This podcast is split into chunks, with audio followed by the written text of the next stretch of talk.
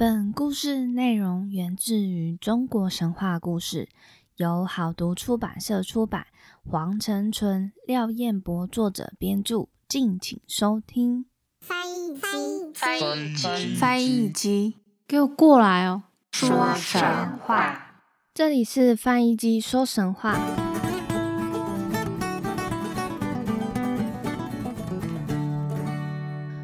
收听翻译机说神话，我是翻译机。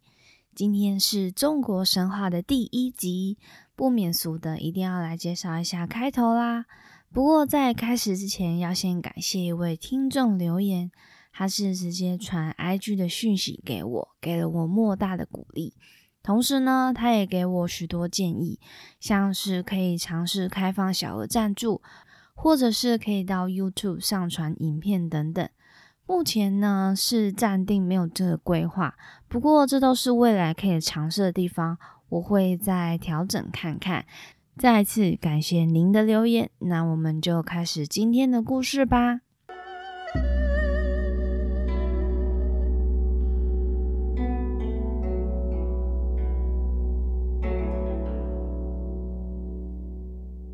刚开始其实都是黑暗一片，一团混沌。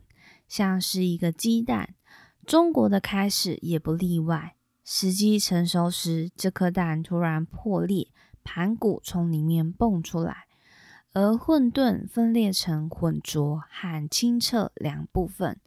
浑浊下沉形成大地，而清澈上升形成天空。往后的每一天，天空就会往上长高一丈。大地呢就会往下增厚一丈，这个一丈大概就是三公尺的高度，所以也就是说，每一天呢，天空就会往上长高三公尺，大地呢就会往下增厚三公尺的意思。而盘古也是每天都会长高三公尺，经过一万八千年后，哇，那它这样大概长高了几公尺？我算一下，一万八乘以三。五万四公尺，他的身高已经为大家计算好了。经过这么长久以后，盘古就好像成为天地间大柱子巨人一样，完成了开天辟地的任务。在这里呢，好像就是盘古突然用身高完成了开天辟地的任务。我最近在玩的一款手游，它里面就是有一些问答题，那里面就刚好真的有这个问题哦。他说盘古是用什么东西来？进行开天辟地的任务，结果答案是斧头。所以呢，也有一说，就是盘古就是用斧头完成开天辟地的任务。那在这里呢，也分享给大家。结束工作的盘古，就像下班后拖着疲累身体回家的我们一样，马上就躺在地板上。不一样的是，盘古躺下来就死掉了。神话故事定律一。天神的部位一落在地上，就会变成其他的事物。所以喽，盘古呼出来的气变成云，声音变成了雷霆，左眼变成了太阳，右眼成了月亮，鲜血和眼泪成了地上的河流，肌肉变成了土壤，皮毛化为草木，汗水则变成了雨，头发变成星星等等。这段文字其实就是从文言文翻化成白话文来的，在三国、魏晋南北朝和唐代都有这段文字的记载。那听说盘古的墓位在南海，身体已经变成世间万物，所以呢，墓中葬的是盘古的灵魂。而在南海中又有一个盘古国，以盘古为姓。去网络上查了一下资料，发现这个盘古国好像是真的存在的。为什么会说存在呢？第一个呢，就是在三国、魏晋南北朝和唐代，除了有盘古的故事记载外，也有关于盘古国的文字记载。那第二个呢，古时候的南海就是大约现在中国的珠江三角洲一带。而中国的瑶族人，瑶是那个一个玉字旁，然后再一个那个瑶。中国的瑶族人一直将盘古当作是自己的祖先，在现存许多传说和记载，都可以找到盘古圣地、盘古圣人的称呼等等。且他们都称他们是从南海上岸，或者是从南海出发到世界各地的文字记载。那第三个，现今的花县和狮岭都是在中国的部分，推测就是当时盘古国的核心区域。原因是因为在花县深山中有一座被毁掉的盘古庙，被记载到明朝时期的地方志中；而在狮岭呢，则有盘古神坛，是当地人祭祀的重要场所。所以有以上三点推断，早期确实是有盘古国的存在。经过迁徙和演变，现在只能靠书中的记载来查清真相了。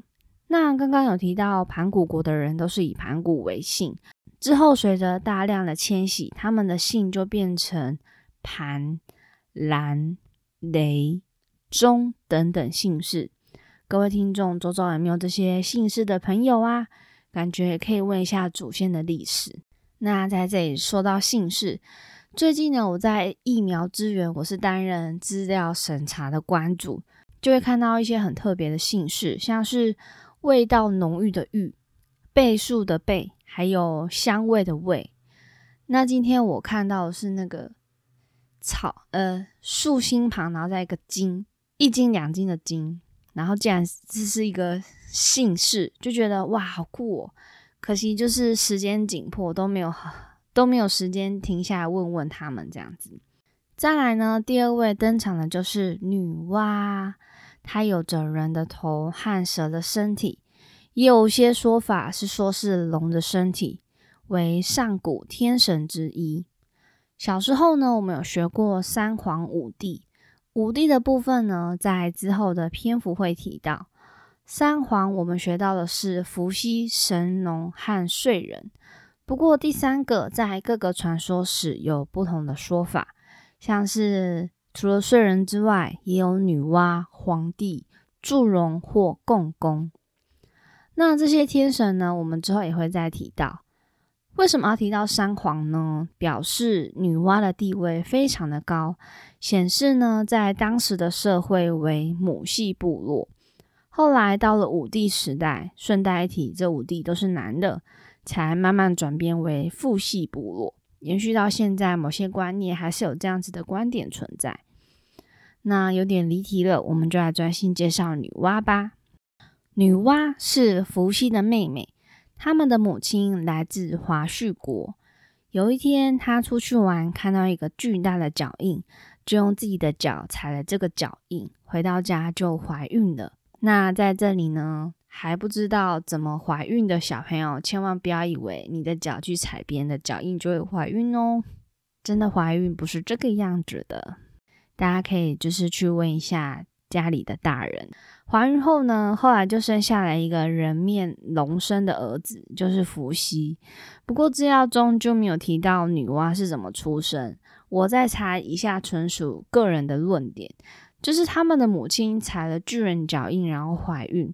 生下来的是一对龙凤胎，而不是只有一个儿子，不然怎么只会生出一个？但是伏羲和女娲都是人面龙身，会出现两个孩子，一样都是人面龙身，也就表示父亲也是同一个吧，同一个来源呐，对不对？那有可能这个母亲会去找这位巨人吗？感觉就是不太可能，因为这样子的邂逅就一次就够了。所以我合理的推测，伏羲和女娲呢是龙凤胎，之后他们就结为夫妻，成为中国史上第一对兄妹结婚成为夫妻的。提到女娲，就会联想到女娲造天补人的故事。在开天辟地后，世界就是有风、有太阳、月亮、星星等等，都没有一点生气。不知过了多少年。大神女娲觉得孤单而无聊，才发现这个世界上少了人类。女娲开始以黄土混水作为原料，用手一个一个捏出许多泥人，再向他们吹口气，就成了活生生的人。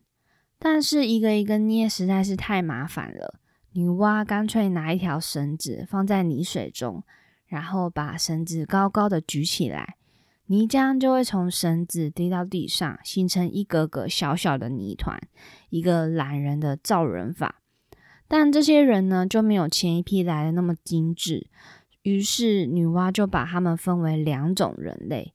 第一批比较精致的，就是富贵人家；第二批比较随性的，就是平庸的人和穷人，也就是我们就是比较随性的人。于是大地开始就有了人类的存在，但人类是会死亡的。为了让人类继续繁衍下去，女娲就把男人和女人配对起来，教他们创造后代。同时，女娲也为人类建立了婚姻制度，使男女能互相婚配，成了人类最早的媒人和婚姻之神。同时，女娲也发明了一种乐器，叫做笙簧。笙与笙同音，也象征女娲生人的意思。人类就在女娲的庇护下，过了一段太平的日子。忽然有一天，主要是根据《三皇本纪》记载，水神共工和火神祝融在打架，共工被祝融给打败，于是共工就用头去撞西方的世界之柱不周山，导致天空开始崩塌。而他们打架的故事之后会再详细的说明，天空就裂开一条巨大的裂口，地表也开始爆裂塌陷。烈焰从地心喷发，焚毁森林，妖魔鬼怪和猛兽也趁机肆虐。此时，女娲就听到了人类的呼救声：“救命啊！女娲，救命啊！”女娲就开始先斩杀水妖，斩断巨鳖的四个角，重新打造天空之柱，而后进行补贴工程。那因为天就破洞了嘛。所以呢，他之后就进行补天工程。女娲就先去找炉柴，还有跟天同一个颜色的青色石头。不过因为数量没有那么多，女娲只好自己炼出白石、黄石、红石和黑石，放在炉柴堆上，趁着山中大火还没有熄灭，从那里抽出一棵燃烧的大树，点亮炉柴堆。刹那间，火焰窜起，照亮了整个宇宙。那五色石都被烧了通红。慢慢的，石头融化了。女娲将这些融化的浆补在破裂的天空开口中，修补了天空。人类又获得重生，大地又有了欣欣向荣的气象。但女神为了补天，耗尽全身的精力，她疲惫的躺在地上。以后就再也没有起来了。上述听起来，大家有没有觉得补天好像很轻松呢？那时候女娲为了要锻炼出数量足够的石头，她总共锻炼出，她总共炼出高十二丈、宽二十四丈的大石头，三万六千五百零一个。依照我们刚刚说的是算三公尺，也就是说，它总共呢练出了高三十六公尺、宽七十二公尺的三万多颗石头，诶，这是超多诶。那到底是要花多大的力气啊，跟法力，然后这样子不眠不休的去锻炼，想象就觉得很累。最后呢，它全部都用光了，只剩下最后一块没有用，就是一个非常累人的工作。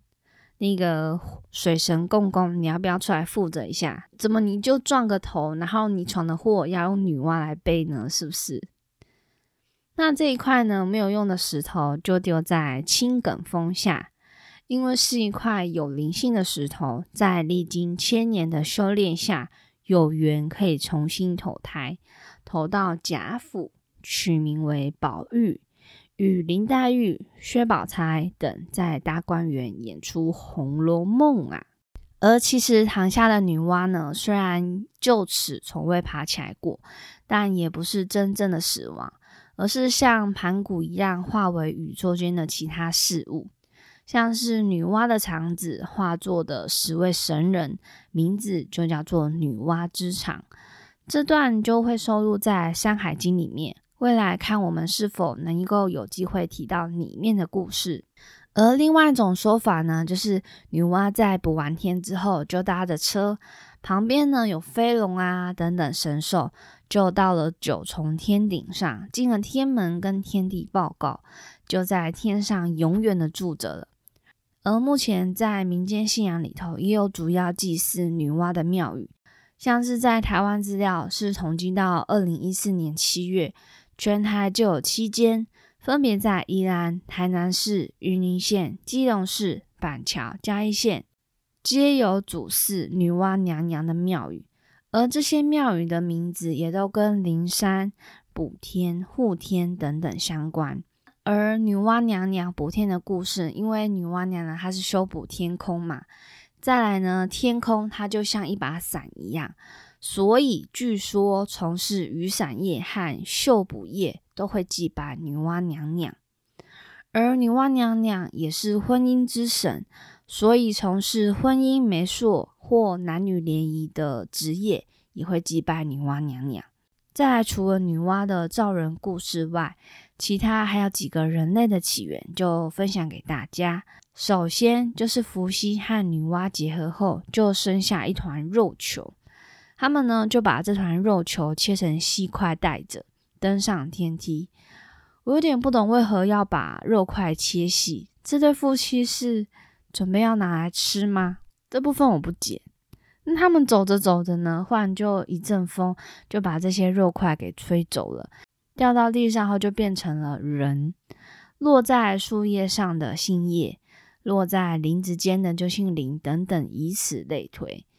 这个姓就很像那个日本人，譬如说住在田的中间就是叫田中嘛，然后住在山的下面就叫山下。这跟日本的姓氏由来还还还蛮像的。那时候世界上就有了人类。伏羲夫妇就变成人类的祖先，所以有些遗留下来的石刻就会刻着伏羲、女娲蛇尾交尾的图像。伏羲创造了人类后，又发明了书契来记录事件，制定嫁女儿、娶媳妇等结婚制度和仪式，还有发明网子的编织方法，教导人民用此捕鱼或打猎。他又想到把飞行走兽驯养起来，有人又叫他刨羲。此外，伏羲还制作了一架三十六根弦的瑟，琴瑟和鸣的瑟。他底下的官员呢，都附有龙字，大家都认为他是龙的代表，又称伏羲为龙师。再来就是汉族的人类的起源传说，盛行于河北一带。认为创造人的是盘古，就在开天辟地后，盘古认为天地间的植物和禽兽需要具有灵性的东西来支配，开始用泥土做成男女的塑像。当这些泥人呢被晒干后，受到天地也就是阴阳的气作为调和，就成了活人。而就在盘古在忙着制作泥人，放到太阳底下晒干时，乌云很调皮的出现了，盘古看到乌云怕会下雨，就急忙抢救泥人。毕竟有句话说：“泥不洒过江，自身难保。”泥土碰到水就是会化成泥浆。但没有救完全部，大雨就下了下来，有一部分的泥人就遇到雨水而毁坏了，而这些残破的泥人就成了今日可能身体有残缺的人，像是瞎子、聋子。哑巴、跛子等等，最后再跟大家介绍其他民族的人类起源神话。例如，云南一带的布朗族神话指出，本来世界上无人，有一天刮风下雨，导致天上的东西往下掉，掉下四胎五人，有一对是双胞胎，而这五人呢，就是各个民族的祖先。还有在蒙古、哈萨克。台湾泰雅族都认为人是从地上冒出来的，大地是人类之母之类的传说。女真族认为人类的起源是柳叶，因为柳树生命力强，柳条插在地上就能发芽，因而女真先民把柳叶崇拜为祖先。女真后来改为满族，现今满人祭祖时还保有祭拜柳枝的仪式。彝族就是笔画很多的那个彝族。彝族神话中有一棵梧桐树，升起三股青雾，凝结成三股红血，而后又再变成血族十二只子孙，像是蛙、蛇、老鹰、熊、猴子、人和六种植物。最后就是苗族神话，蝴蝶跟泡沫结婚，这两个结婚很奇怪，不是同一个物种，也不是有相关的事物，但是他们两个就结婚了。他们呢就生下了十二颗蛋，孵化出人类、野兽、天神。所以，我们人类看到泡沫的时候，要记得叫一声“马火吧”。那其实呢，还有许许多多人类起源的传说，都是非常有趣哦。大家不妨也可以去找找看。以上就是今天中国神话的缘起。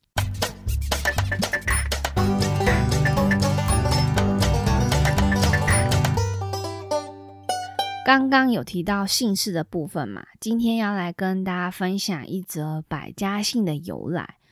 最早来源记载呢，是在宋朝以前就存在，不过发现最早的印刷体是在元朝出版，宋元明清。不过这时候的版本比较不完整，直到明朝才算收录完整。总共收录了四百三十八个姓氏，其中四百零八是单姓，其他则为复姓。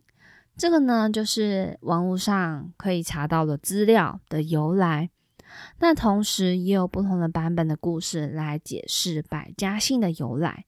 故事是这样子的：在很久很久以前，有一对姐弟相依为命，他们割茅草、砍木材，拿到市场去卖，以维持生活。因为路途遥远，所以每天姐姐都会准备大饼和馒头等等，在路途上可以吃东西，以维持体力。有一天，如往常般，他们走累了，在一块大石头上休息。弟弟很无聊了，就爬到石头上玩。结果他发现大石头长得很像一头半张开嘴巴的狮子，看起来感觉很饿。